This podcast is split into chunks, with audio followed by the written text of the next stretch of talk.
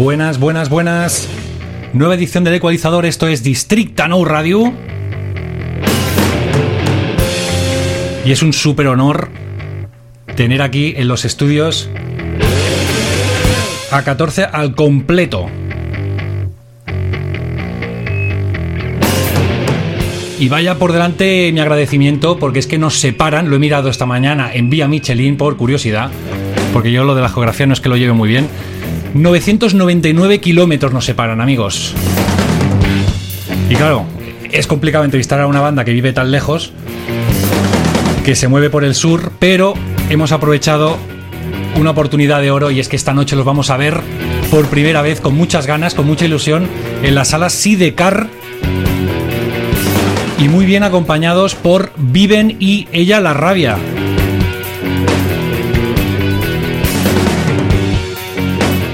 Buenos, buenos días. Y, y perdón por el madrugón. Nada, nada. Porque ¿de dónde venís?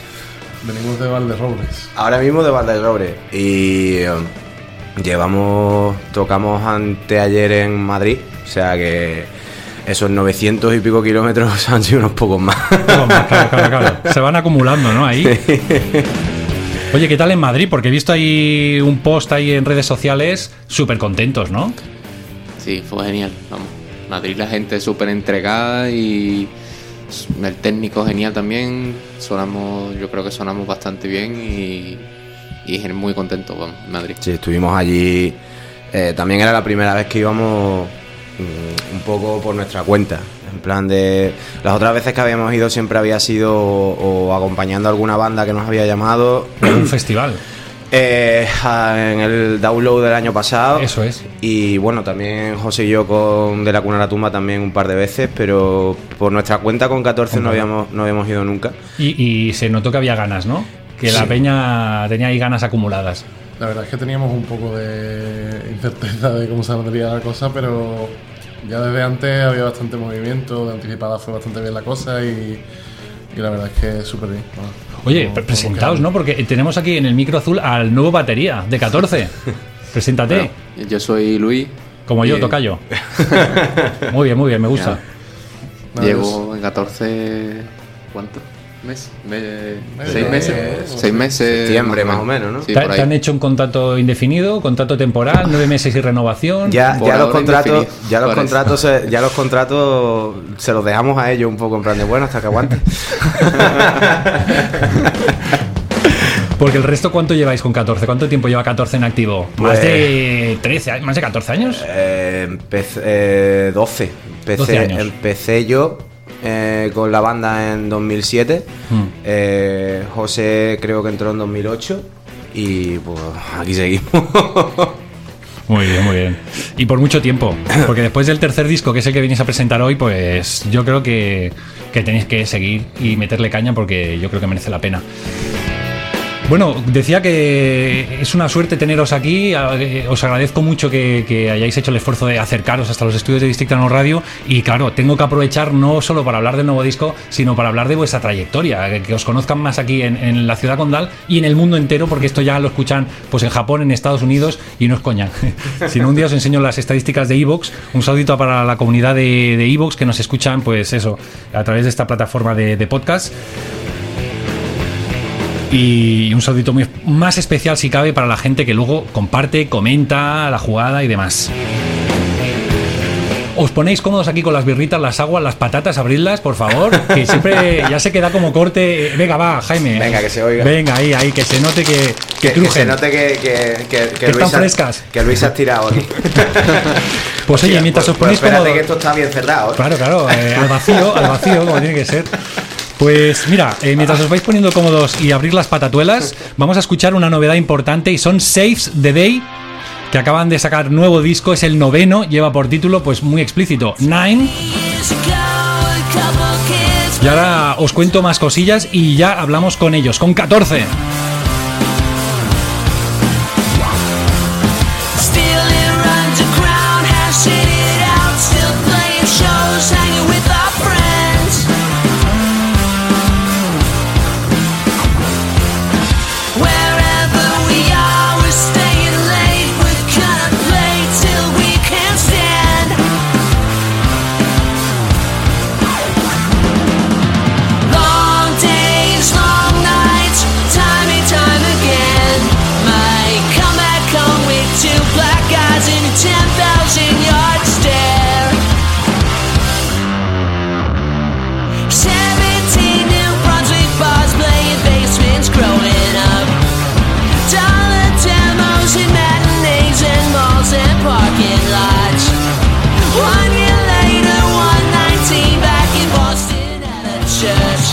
Seguramente no es el mejor disco de la trayectoria de esta banda, pero oye, le seguimos la pista porque están bien, entran bien.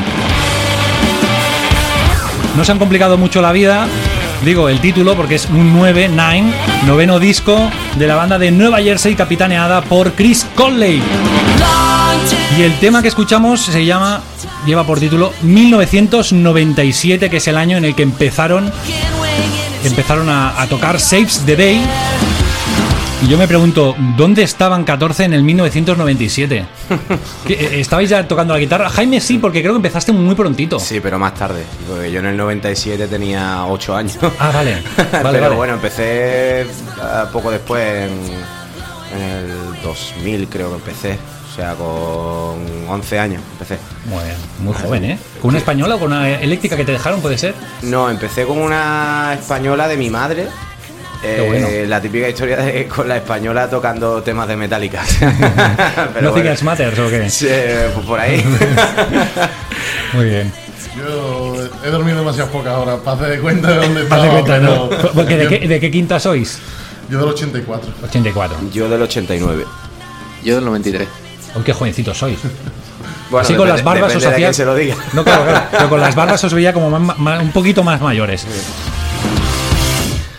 Bueno, decíamos que eh, 14, lleváis unos 13 añitos, ¿no? 12, 13 añitos. 12, 12. años. Vamos a escuchar, vamos a repasar un poco vuestra trayectoria, si os parece. Y vamos a empezar con Atlas, que fue vuestro primer disco.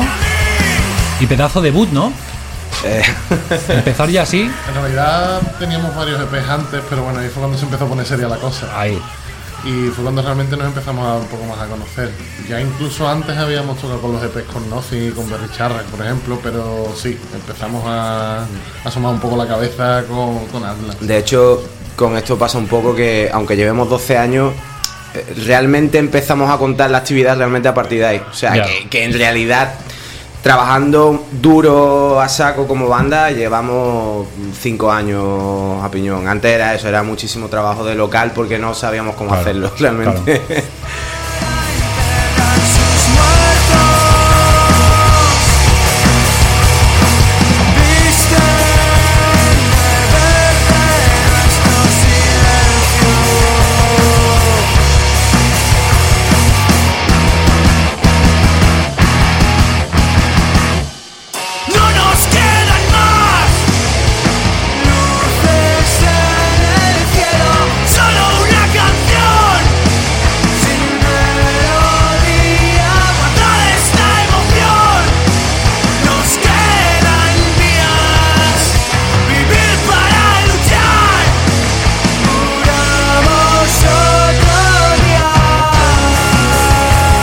Estamos escuchando Caminantes, lo encontramos en Atlas.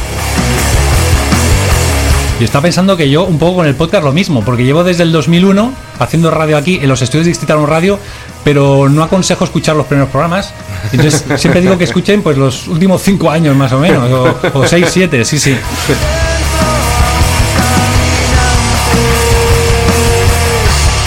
Oye, cuando empezasteis con la banda, ¿antes habíais tenido otro grupo que era Zona Cero? ¿Puede ser? Sí. ¿Vosotros dos? Pues te he informado bien, ¿eh? Sí, hombre, hombre, hay, que hacer los, hay que hacer los deberes para salir, a, pa salir a torear. Sí, eh, de hecho yo a José lo conocí ahí. Eh, eh, fue una banda que montamos, no sé, tendría 15, 16 años y, y fue cuando empezamos un poco a ahondar ya en los sonidos que luego en 14 podemos ir Más desarrollando. post-hardcore, ¿no? Sí, bueno, entonces éramos, éramos más un poco del rollo rock y metal alternativo, nos flipaba el rollo de Chebel y todo, y todo sí, eso. sí tenéis un punto, sí. Y, Taproot, ¿no? sí, y, y era un poco lo que por entonces nos molaba hacer. Claro. Y, um, y eso, y luego pues la banda duró, no sé, un año y medio o una cosa así. Y, y realmente 14 empezó con... Era una banda en la que cantaba otro chico y tal, y fue... Básicamente se fue este chico y los que quedamos montamos, montamos 14. Mm. Y eso, José... José... Yo estaba recién llegado a Sevilla cuando, un compañero mío de sonido, que yo estudié también en técnico de sonido, me dijo que sus compañeros de local que estaban buscando bajistas y, y llegué y además coincidí con otro batería que ya conocía. Y bueno, pues ahí estuve un poco fugazmente en zona cero. Y eso, posteriormente ya cuando se formó 14, que también hubo un momento que se quedaron sin bajista, pues ya ahí volví a entrar. Y nada, aquí estamos. Porque ca- ca- 14 siempre ha sido trío. Eh, no, no, no. Empezamos como cuarteto, porque de hecho el, el chico que tocaba el bajo en zona cero en los últimos días, él era guitarrista. Entonces él quería tocar la guitarra y yo, yo por entonces quería estar en una banda de con dos guitarras y tal.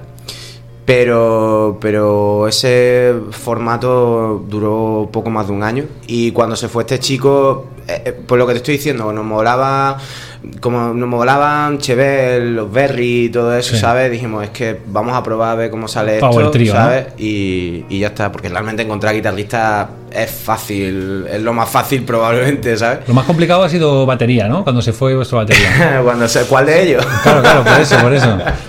Realmente nos cogió en una época que también eso, tuvimos muchos cambios y se fue Fernando y, y fue en plan de vamos a probar, vamos para adelante, a ver qué tal funciona y eso, hasta hoy. Hablabais de referentes cuando empezasteis. ¿Los referentes ahora son muy diferentes? Supongo que sí, ¿no? Porque Sí, todos vamos Sí, sí de todas evolucionando formas. y... De todas formas, siempre intentamos. eh, o sea, somos de esa gente que tampoco nos gusta renegar de dónde venimos ni decir, oye, aunque ahora escuchemos esto y nos mole esto y tal. Si le escuchas quizás ese punto diferente a lo que hacemos, quizás tenga que ver con eso, ¿sabes? Que, que mucha gente creo, y no es una crítica en absoluto, pero, pero hay mucha gente que creo que llega un punto en que reniega, ¿no? De, lo que hacía antes o de lo que escuchaba antes. Y evidentemente, a día de hoy no escuchamos lo mismo Ya. que escuchábamos hace 15, 10 años, pero, pero sí que es verdad que eso está ahí y que porque la digamos que el, el sentido un poco melódico de cómo tienen que ser las canciones siempre ha sido el mismo. Evidentemente. La esencia, ¿no? eh, sí, pero vamos, evidentemente no, no La base, lo la educación musical muchas veces está ahí, es innegable y muchas veces incluso innatamente puede salir como dice él e incluso te sorprende porque ayer veníamos de, desde Madrid y, y escuchamos, había salido el disco nuevo de In Flames que parecía que llevaban unos años de capa caída y nos sorprendió bastante, nos estuvo gustando, que es un grupo que a mí, por ejemplo, en, su- en sus años mozos también me Sí, gustaba mucho. hemos sido bastante metaleros y todo eso, entonces claro, eh, hay cosas que la cabra tira al monte. De hecho, Luis se la toca con camiseta del Ligno. Y de aborte. y de aborte. ¿Os habéis, habéis fichado un batería metalero o qué? ¿De dónde vienes tú de, de tocar qué? ¿Con alguna otra banda Pues, o...? Sí, sí, sí. Yo vengo de tocar metal progresivo, un, mi banda, digamos, de toda la vida, que es Carvin Color, que llevamos ya siete años en activo. Bueno, más ocho años. Y y sigues todavía con ellos. Sigo, sigo también. Ole. Y de- también vengo de un- una banda que yo estaba antes de death metal. Lo que pasa es que me- la verdad me yo a 14 siempre los he seguido y soy amigo de hace ya unos añitos de ellos y desde Mm. Atlas lo llevo siguiendo y, y en verdad siempre me había gustado la idea de, hostia, de ese batería de, de ellos. ¿Y qué piensan tus amigos metaleros, melenudos, cuando les... de 14? ¿Les Vale. mola el rollo o qué? Sí, sí, sí, les mola a todos realmente. Claro. Hombre, está currado. Te la- gustará más o menos, pero currado está el... Está muy currado y Lo bueno, lo, hablábamos también ayer, creo que es un 14 es un grupo, sobre todo en este disco, bueno, en todos en realidad, pero sobre todo en este disco que es capaz de llegar a un público súper, súper variado, desde metalero hasta. Luego lo haremos, pero es que el nuevo disco es muy... La paleta de colores, ¿no? Y de Claro. influencias es súper... Habéis abierto todo el abanico, ¿no? Hmm, sí. Estáis enseñando todas las cartas, todos vuestros palos y, y Sí, súper bien combinado, todo muy bien atado. Y, y además no ha sido algo pensado, o sea, nos ha salido así. Os y- ha explotado... Sí, o sea, que no ha sido que nos sentemos y digamos, pues vamos a meter un tema que sea más bailable o vamos Ya. a meter un tema que sea Salió. más tal, ¿sabes? Sino que han ido saliendo así Hmm. y la verdad es que, que contentos. Bueno, este tercer disco es superlativo, es un discazo, pero ya lo petasteis, empezasteis a petarlo un poquito más con el segundo ya, ¿no? Con agua, naufragio y equilibrio, notasteis ahí el... Nos que pasó un poco como con Atlas, que por las posibilidades que teníamos cuando editamos Atlas no pudimos editar en CD y en vinilo, vinilo Sí. se editó después y parece que con la reedición en vinilo hubo un poco de movimiento. Con Agua Naufragio y Equilibrio pasó un poco lo mismo también. Volvimos a sacar el vinilo tarde, que sí que bueno, cambiamos un poco de diseño y tal, y parece que otra vez repuntó la cosa. Y entonces pues eso, siempre hemos ido ahí un poco a, a tirones. Sí, o sea, realmente el segundo disco fue un disco o fue una experiencia extraña. Extraña en el sentido de que fue un disco que eh, intentamos cambiar un poco la dirección del sonido, ¿sabes? Mm. Y fue- un trabajo complicado en el sentido de estuvimos un año componiéndolo y eh, fue un trabajo sobre todo de vamos a intentar no hacer lo que siempre haríamos, Ya, ¿sabes? De hecho, yo soy, yo por ejemplo soy un tipo que estilísticamente con la guitarra utilizo muchos delays y tal, y en, en ese disco apenas hay delays, por ejemplo. Es un disco muy, muy guitarrero.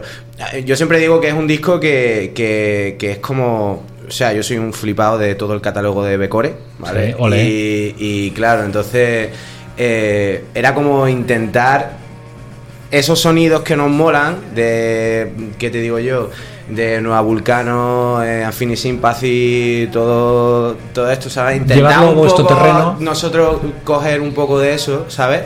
Y es un poco ese, ese trabajo. O, o no era tanto eso como la referencia, ¿no? Sí, sí, sí. Y en cuanto al disco, empezamos un poco eh, de capa caída, si se puede decir en ese sentido, porque mm, teníamos fechas medio cerradas, tenemos tal, y cuando salió el disco de repente se nos empezaron a caer todas las fechas que teníamos, eh, había pues lo típico, yo- o- quien te dice te voy a echar un cable y al final pues no te echa tantos cables como tal, y, y nada, pero pudimos sacarlo adelante primero gracias a, a Peña, grupos y promotores y tal que dijeron, oye, yo quiero que, que vengáis aquí y sí. tal, y, y pudimos sacar la gira adelante con eso. Y luego sí que es verdad que, que el año pasado, en 2018, sí que es verdad que empezó a haber como, como un aumento ¿no? de, de esta historia. De hecho, es Eh, cuando sacasteis el vinilo, ¿no? El año pasado, hace dos años. Fue en abril, puede ser, o en marzo año 2018. Sí, por por, esa época.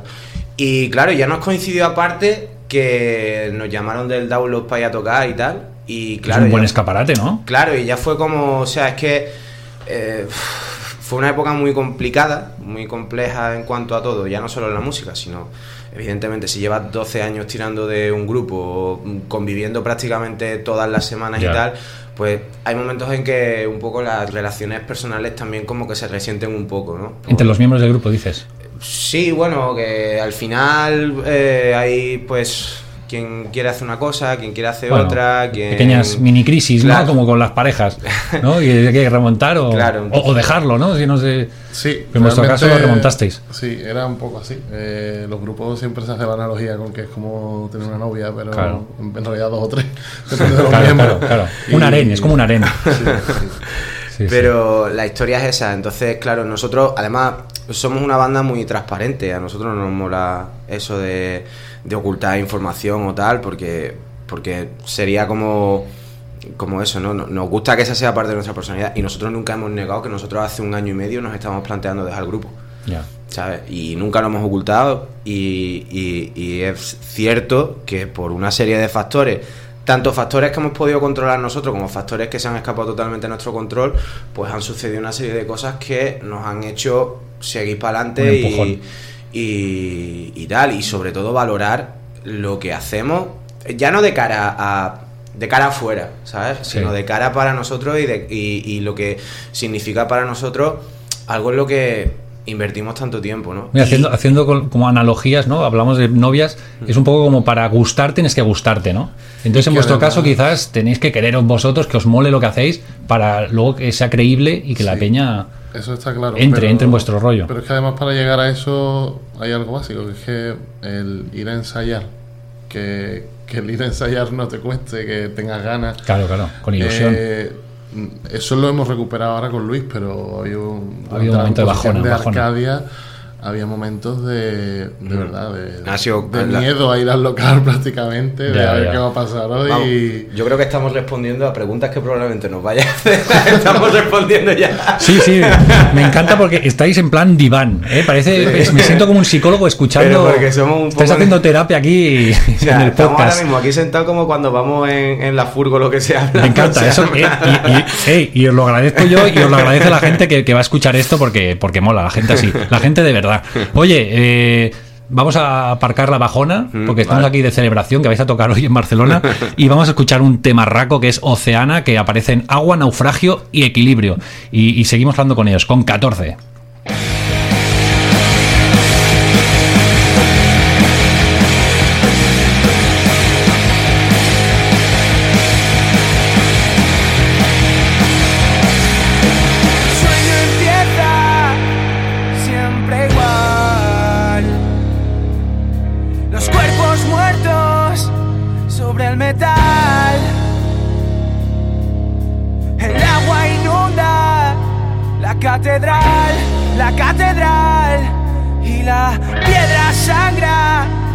Para cambiar, para olvidar y respirar.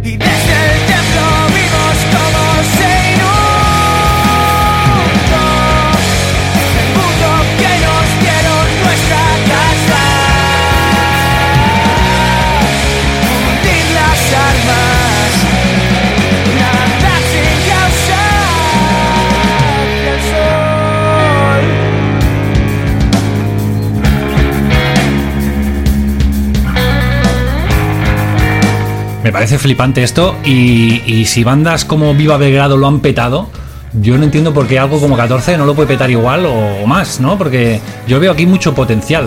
Yo no sé si cuando veíais a Viva Belgrado que lo están petando o que lo están petando, ¿no? Veíais, hostia, pues a lo mejor nuestro grupo puede llegar un día a hacer cosas parecidas, ¿no? Nos están abriendo Bueno, un... Lo primero decir que somos amigos de ellos y, y evidentemente lo primero que sientes es alegría, Alegría admiración, ellos, ¿sabes? claro. Y son, como solemos decir nosotros, son para comérselo, ¿sabes? Pero es que hay, hay bandas que como que abren puertas, ¿no? Y este, este no rollo post-rock, post-hardcore es en castellano con siempre- letras... Siempre hemos defendido un poco eso, ¿no? Porque de hecho eh, creo que, que hay una tendencia mal y eh, insana a, a- a envidiar que tienes enfrente que le va un poco no. mejor y, y a no pensar lo contrario, ¿no? Y a no decir, oye, Positivo, ¿y por ¿no? qué no? ¿Y por qué no puedo llegar yo a pensar que el hecho de que esta persona que lo está haciendo bien, que le está yendo bien, nos permita al resto un poco hacer ciertas cosas, ¿no? Claro. Nosotros, en nuestro caso, y ya que hablas, por ejemplo, de Viva Belgrado, Viva Belgrado han colaborado a que mm, ciertos grupos andaluces Ahí, eh, ahí. Se, ha- se han escuchado. Ahí ¿sabes? quería llegar Y- yo. Y, y evidentemente, en ese sentido, eh, o sea, yo no sé, el tema de gustar más, gustar menos, o llegar más o llegar menos, sí. eh, yo creo que eso es algo que se escapa un poco a tu control. Es Mm. decir, nosotros, y es una de las cosas que estábamos comentando antes, y, y al- y a la conclusión que hemos llegado y como, tal y como funcionamos ahora es, vamos a preocuparnos de lo que podemos controlar. Claro, de lo que no claro. podemos controlar no, nos podemos preocupar o no podemos perder el sueño por lo que, por lo que no, No, podemos. lo que no está en tu Entonces, mano. Claro, Si tienes un problema, solucionalo. Si no lo puedes solucionar, no es un problema. evidentemente. Sí, sí, eh, está clarísimo. Y, y quería llegar a eso porque, mira, algu- alguna vez algún colega ha compartido el podcast en sus redes sociales y comentan, si te quieres enterar de la escenita de catalana, no sé qué. Y claro, si, si no entrevistamos a más bandas de fuera es porque es complicado, ¿no? Entonces, en este caso, que tenemos aquí una banda sevillana como 14 en Grupaco, eh, tenemos que aprovechar para hablar un poco de cómo está la, la- la escenita andaluza, porque es lo que hablabas. eh, Viva Belgrado parece que están como están como poniendo, han, han permitido que el foco esté también en Andalucía, que hasta hace unos años parece que solo estaba Jerez de la Frontera, Gas Drummers y cosas así. Y, y ahora parece que hay más cosas, están saliendo, pues incluso vosotros también yo creo que estáis abriendo puertas como Milgram, bandas que hemos conocido hace poquito que también tienen un rollito 14, Viva Belgrado. ¿Cómo está la escenita por ahí? Yo creo que lo geográfico tiene mucho que ver, porque es lo que tú dices. Si realmente estuviésemos más a mano, podrías entrevistar a más gente, Claro. porque ahí siempre ha habido mucho movimiento. Ahora con internet se está viendo más. Claro. Pero antes, eso, había también grupos, sistemas. eh. Robot, eh, eh, Yule, Greedy Fly, eh, eso es nuestra ciudad. Nuestra Sí. ciudad. eh, el, el otro día nos lo. eh, vamos a, a ser un poco redundantes, pero es que el otro día nos lo preguntaban también y, y es que es verdad, es que, o sea, por ejemplo en Sevilla, en Sevilla siempre hay bandaza, Ya. o sea, y te puedes ir a los 80 y nosotros lo que pasa es que quizás la referencia que más tenemos es de los 90 a principios de los 2000 y, y ha habido bandaza, o sea, te podemos hablar de Sistema, te podemos hablar de Robot, te podemos hablar de Greedy Fly, de Yule, de Neorama, que quizás hacía un rollo más Claro. pop, pero también, ¿sabes? No sé, muchas bandas. Hmm. Y Pero como que no aparecían tanto. Es que el problema era un poco ese, ¿no? Que a, a día La de- visibilidad, es lo- ¿no? Es lo, que estaba Claro. diciendo, lo que estaba diciendo José, ¿no? Que, que al final el principal problema es que eh, no había tanto acceso a, a- a- a la información como entonces, Sí, ¿no? Y sí. entonces era un poco como tienes que caerle en gracia a alguien para poder Claro. llegar y tal. Y Las bandas que a lo mejor están en Madrid o Barcelona tenían como más a mano el poder llegar al redactor que luego escribe Claro, algo, a la claro, crónica. Claro, claro. Y aquí Entonces, está, está guay. Nosotros en ese sentido agradecemos siempre que se nos haga una pregunta de este tipo porque, porque está guay siempre reivindicar un poco el hecho de decir, oye, eh, que no, que, que el post-hardcore, el rock Sí. alternativo, como lo quiera llamar, no, no ha llegado a Sevilla No. con nosotros ahora, No, o no ha llegado a tal. ¿eh? Vosotros sois el resultado de un caldo de cultivo, ¿no? De Sí, sí, de muchas hecho, cosas. sí, de hecho la nosotros- Nick, los planetas, Lagartija Nick ahí en, en Granada. O, Shake Before Use, es que, es que hay una Hay barbaridad muchas. de... Notes to Myself. Exactamente. De Gran Jamie. Exactamente. Sí, sí. Oye, pues, ¿qué más? ¿Qué más? Mira, está sonando ya de fondo Nueva Costa. de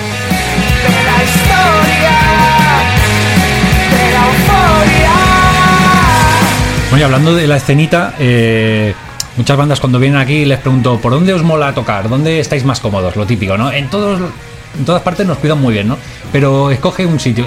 La gente siempre acaba diciendo el norte, como si hubiera más infraestructura, más salas, más eh, locales. En el sur, ¿cómo estáis de, de garitos para tocar, de colectivos? Bueno, José ahora tiene una sala. ¿Qué dices? ¿Qué dices? Cuenta, cuen- cuéntame más, cuéntame más. Una sala no. Nosotros, hablando de esto que preguntas precisamente, yo del sur te diría Málaga. Málaga ahora está muy a tope, ¿no? Sí. Está a tope, pero porque hay gente que tiene unas inquietudes brutales. ¿Me quieres hablar del colectivo La Mano, por ejemplo? Sí. Tú estás ahí metido. Del que formo parte Claro. siendo de Sevilla, a pesar de no poder estar Ya. ahí y muchas Bueno. veces no poder ayudar, pero, pero es que quería participar en eso. O sea, me parece genial que, que haya gente que promueva un sitio cercano en el centro en el que se puedan montar conciertos. ¿Cómo se llama la sala? Eh, la sala es teatro, donde estamos ahora mismo. Es un teatro. No, no, se llama sala teatro. Ah, sala teatro. Bueno, Vale. eh, eh, la, Está ambientado Está ambientado, como- está ambientado eh, como, un como un teatro. teatro. Es, es preciosa. O sea, fuimos a tocar hace menos de un mes y es espectacular. O sea, Qué guay, qué guay. Y realmente es que prácticamente por amor al, al arte. ¿Y pro- Tenemos- programáis lo que queréis ahí o cómo va esto? En Sí, plan- pues bueno, tenemos una especie de acuerdo con la sala Vale. y llevamos parte de la programación. A veces bueno. montamos nosotros, arriesgándonos nosotros, otras veces como que llevamos el alquiler porque el equipo lo compramos nosotros Vale. para conciertos y bueno, vamos. ¿Os habéis hecho ahí una inversión Sí, sí. para comprar equipo, tenerlo ahí, la PEA, la todo esto? tenía, claro. Claro, qué bueno. La mano, ¿no? Colectivo La Mano. ¿Tenéis redes sociales? Tenemos que seguiros, ¿no? Vale. Facebook, Instagram. Luego os buscamos. Twitter, La mano en Málaga. Bueno, vamos a hacer un alto en el camino, aunque está relacionado con vosotros. Y es que hemos escuchado ya vuestros dos primeros trabajos, Atlas, Agua, Naufragio, Equilibrio, y entre estos dos trabajos y el tercero que vamos a escuchar eh, nada, en cuanto pasemos el ecuador de- del podcast, montasteis un supergrupaco, que son De la cuna a la tumba, que habéis sacado ya dos discos. ¿Y, y cómo surgió eso? ¿Cómo surgió? pues. ¿No teníais bastante trabajo con, con 14 que os metéis en otro lío? Pues surgió porque nosotros conocimos a, a Cantor en. a, a Kant. Per- perdóname, pero vamos a hacer un aplauso para Cans, ¿no? Para Juan. Vaya, vaya, vaya, vaya jefazo. Cuéntame, cuenta. Eh, lo conocimos en 2012. Eh, dimos un bolo con Temple ahí en Sevilla. Hombre. Concierto del fin del eh, mundo. Lo llamaron el concierto del fin del mundo porque lo dimos el día que se suponía que los mayas decían que se acababa el fin del mundo. Aquí, aquí en Barra también hubo un concierto de estos. Eh, yo Mira, creo que hubo y- conciertos por todos lados. Sí, sí, del fin del mundo, el fin del mundo. De hecho, aquí Y- tocaron a Vida Dollars y otras bandas. Pues, Y allí así. también, ¿no? También el fin Sí, del sí, mundo. sí. Venga, a celebrarlo. Y, y nada, y conocimos allí a, a Khan, conocimos a, bueno, a Temple y tal, y, y desde aquel día empezamos a estar en contacto y, eh, y- y él siempre nos dijo que, que le molaba mucho lo que hacíamos y que él es un tipo con una, un montón de inquietudes y, y es alguien que no para. O sea, y, y evidentemente en aquel momento, hablando, pues surgió la idea de montar algo. O sea, en un principio la idea era algo totalmente diferente a lo que terminó siendo. ¿Cómo iba a ser? ¿O qué tenéis Eh, pensado? ¿Qué tenéis en la cabeza? No, teníamos un rollo quizá más, quizá Más punk, más Más- agresivo, más cancer bats, a lo Sí, mejor. teníamos en mente mucho Una el rollo cama. Cancer Batch y tal, pero Sí, sí, luego al final empezamos a, a sacar cosas y siempre eh, nos empe- empezábamos a tirar a lo que nos sale a nosotros. Es que es un poco, estoy pensando que es más como un 14, pero como más oscuro, ¿no? Como más. Sí, sí, sí. Y, y nos fuimos, fuimos eso, tirando un poco a, a lo que nos salía.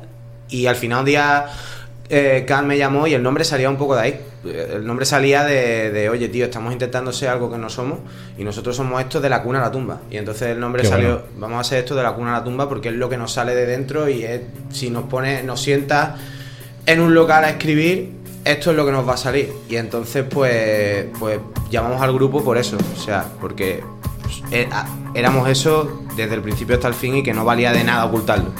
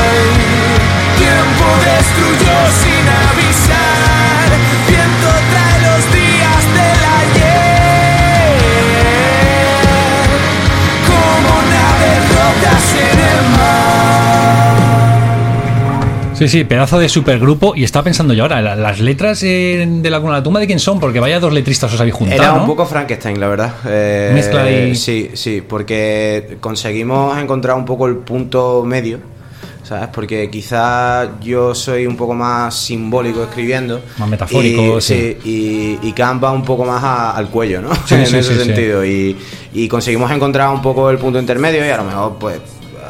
A lo mejor él podía escribir la mayor parte de una letra y luego yo añadir algo, o al contrario, o hacerlo un poco en plan de, oye, pues en esta estrofa podemos meter esto y podemos meter esto. La verdad es que era un trabajo eh, bastante guay en ese sentido porque era una constante...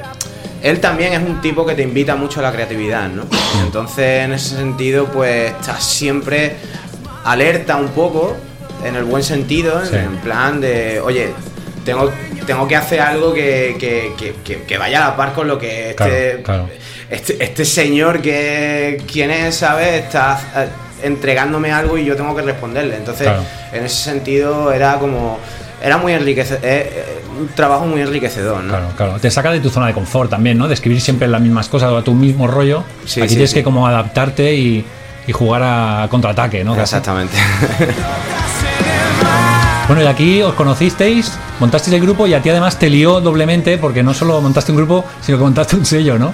Sí, es que eso, nos llevábamos muy bien y yo también soy bastante inquieto y, un día pues surgió la conversación de, bueno, pues yo llevo un tiempo pensando y dije, hostia, yo también. Y dijimos, pues venga, vamos a ver qué podemos hacer.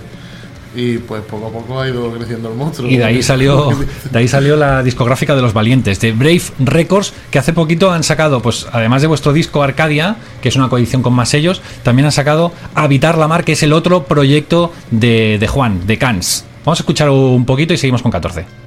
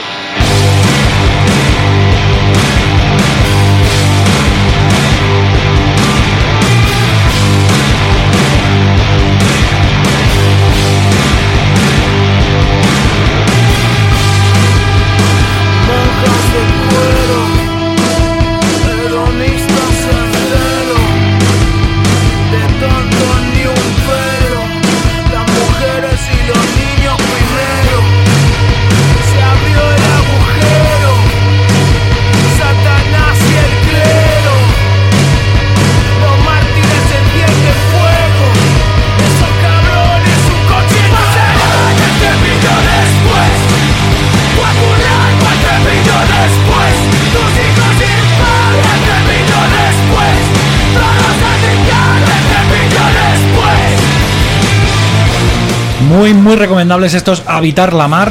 Y ahora sí vamos a pasar a escuchar el tercer disco de Arcadia, que esto ha sido pues un auténtico viaje, ya escucharlo, pero es que ha sido un viaje el montar este disco, ¿no? Porque habéis estado en tres estudios. Contadme cómo ha sido eso de los tres estudios.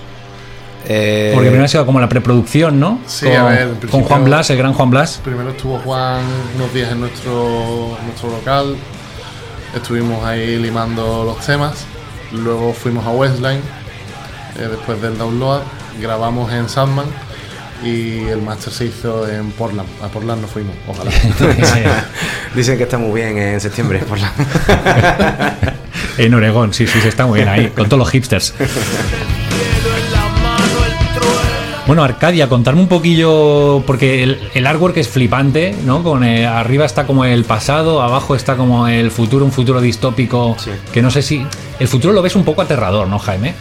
Eh, bueno, el futuro te da un eh, poquito de miedo.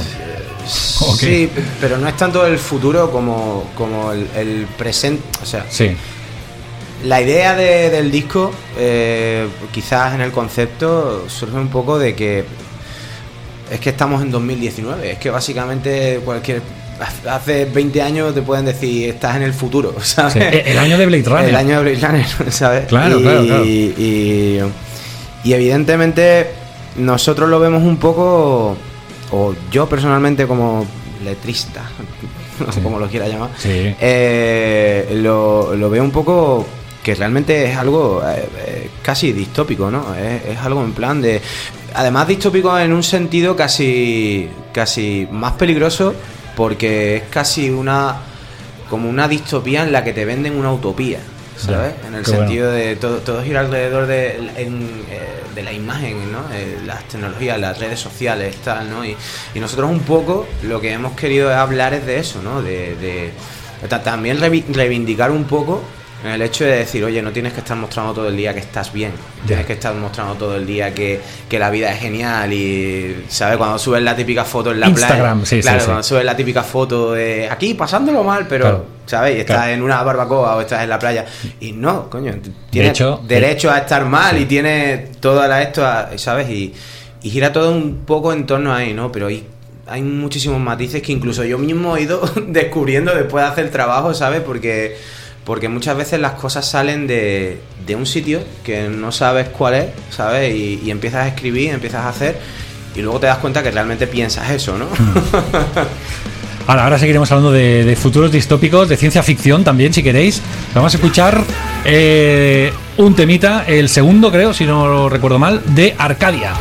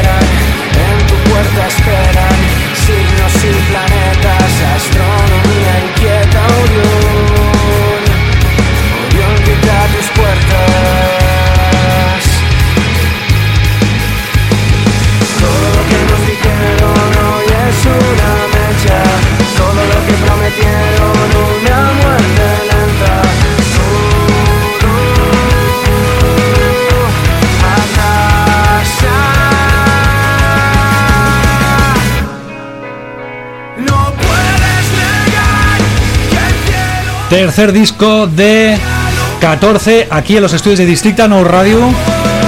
Y sí, sí, está muy guay el tema que comentas, Jaime, porque eh, pensamos eh, en un futuro distópico Mm. que estamos viviendo un presente, pero en realidad nosotros somos como el futuro distópico de Peña, como George Orwell, ¿no? Que ya estaba hablando de algo que estamos hecho- viviendo. Sí, de hecho lo que comentabas de la portada, nosotros casi desde el primer día que empezamos a manejar ideas para, para la portada, eh, yo- se lo comenté a José y, y yo lo primero que quería que hubiera de alguna manera era eso, el reflejo de, de esa visión del futuro que tenían hace 50 años, ¿no? Ya, como retrofuturista, ¿no? Exactamente, en todo eso, por ejemplo, yo que sé, en cómics como Flash Gordon o Mm. Sí, sí, qué bueno. o todas estas tiras cómicas o tal que, que- que era un poco eso, ¿no? El- esa imagen, eh, por ejemplo, ¿no? Cuando te encuentras la típica imagen de el mundo del mañana, el Sí. 2000, ¿no? Y Sí. te ves ahí todo súper luminoso y todo súper limpio y todo tal, ¿no? Y era, y era un poco eso, ¿no? Y, y quizás un poco la, la idea que gira en torno tanto al disco como a la portada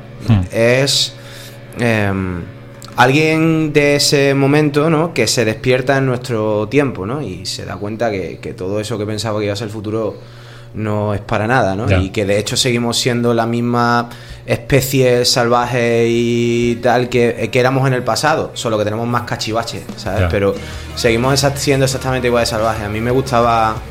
Y aquí dejo de tirarme el pisto, ¿vale? Pero a mí me gustaba mucho una frase que decía un profesor mío en la, en la universidad que decía, eh, recuerden, los antiguos son antiguos, no son idiotas.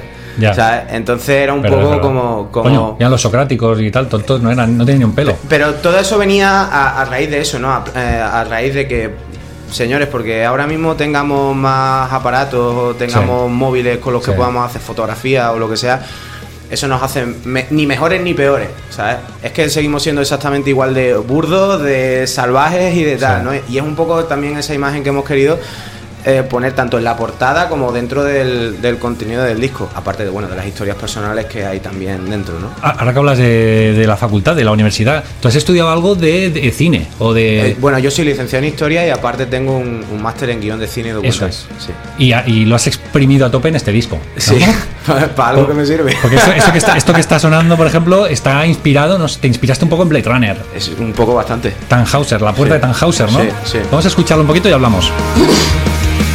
Lo que nos hace esclavos.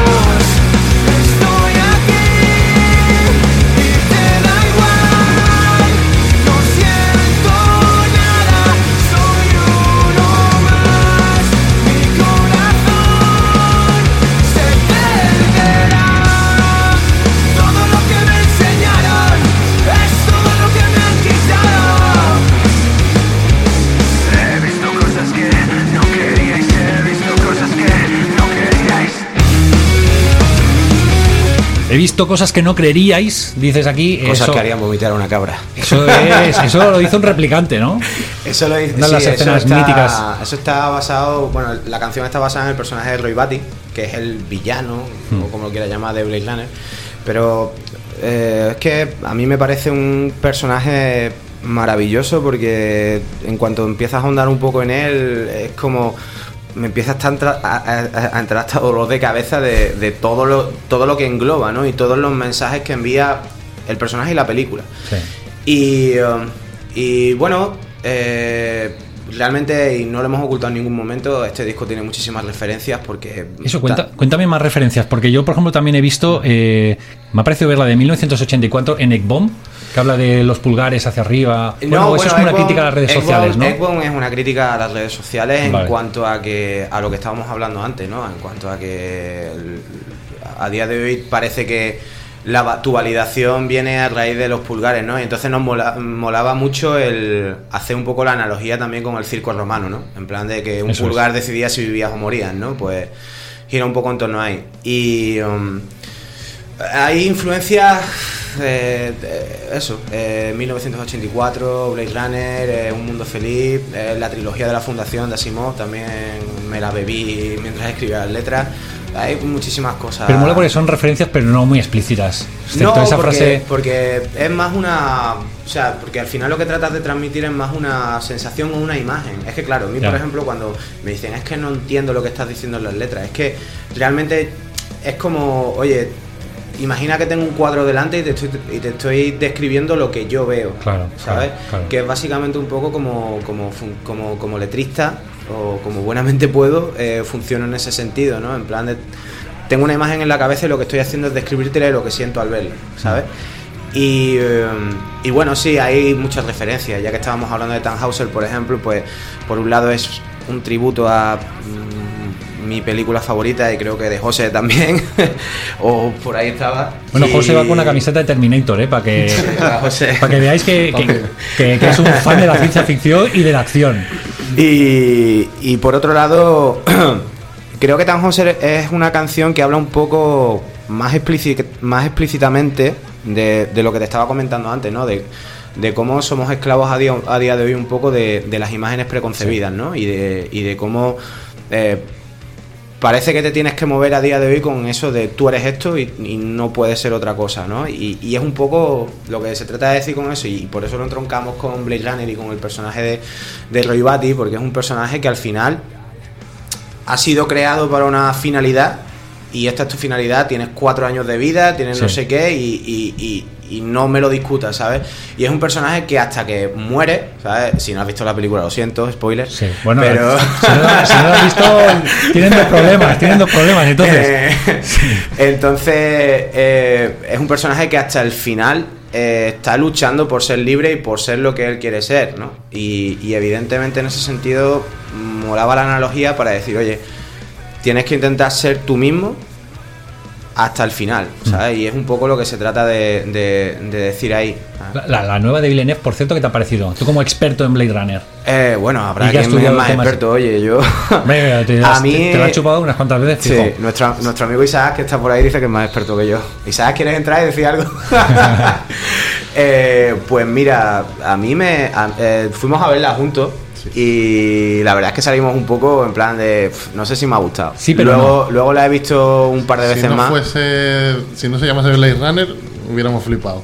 Claro, Pero claro. Teníamos tantas expectativas. Es que- visualmente es brutal. Eh, visualmente salimos, o sea, sobre todo porque luego aparte yo soy un flipado de, de todo el tema de, de los efectos especiales y todo eso, y luego cuando Hombre. ves que la película prácticamente se ha hecho como la de 1982 con maquetas, todo, que tú la estás viendo y dices esto está hecho por ordenador y no, son No. todo maquetas, ¿sabes? Y es bastante flipante en ese sentido, pero sí que es verdad que, que pierde para mí la ese- dos de las esencias principales que pierde que tenía la película original. Una era, evidentemente, la carga filosófica de la película, que es muy grande y abarca muchísimo. Y por otro lado, ese, ese mundo casi de cine negro, ¿sabes? Sí, no, Eh, sí, llevado al futuro, ¿sabes? Eso lo, pierde, eso lo pierde. Entonces, entonces quizás lo creo que lo tienes que ver como, bueno, vale, se llama Blade Runner 2049, Como otra pero cosa. que quizás es otra cosa, ¿sabes? sí, sí, sí. Pero Sí, a, sí, sin- sin- a la larga me ha gustado, o sea, Claro, a la larga es- la, he visto dos o tres veces más y, y me ha gustado. Es lo que dice Josemi, que si no piensas que es Blade Runner una continuación, es un peliculón. Mm. Casi incluso como pasó, es, está muy es- bien. es casi como lo que se decía cuando salió Saint Anger de Metallica, ¿no? Que decía, si no fuera Metallica, a lo mejor el disco te podría entrar. Si fuera, si fuera de Meshuga, si fuera de Meshuga o algo así más. Sí, sí.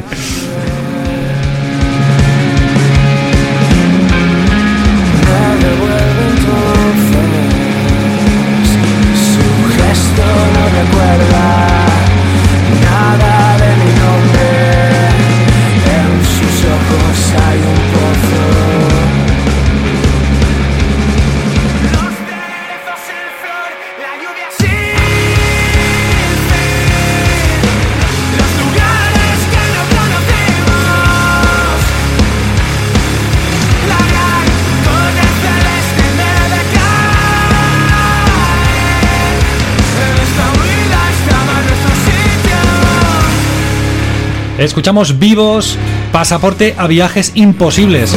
Y ya me imagino que vuestros viajes en la furgoneta, pues es hablando de música y de cine y, y no sé si de series también. En realidad viendo vídeos de los morancos. ¿Qué dices? En el YouTube. Y haciendo calentamiento de cuerdas vocales también. De todo. es que- Bueno, lo del calentamiento en redes, eh, lo he visto en redes sociales, eh, lo del mi, ¿no? El mi, mi, mi, mi, mi. ¿Cómo es eso? ¿Cómo es eso el mi? Es que llega un punto, a partir de las 3-4 horas ya conduciendo, ya empezamos a ponernos absurdos. Delirio, ¿no? Ya José se echa encima del volante y ya sabes, dice, hay que hacer algo. Pero eso, eh, ¿El calentamiento vocal que es para no dormirse en la carretera o qué? No, porque no teníamos tiempo de hacerlo y como íbamos- sabíamos que íbamos a llegar y tocar, digo, venga, ya está, vamos sí.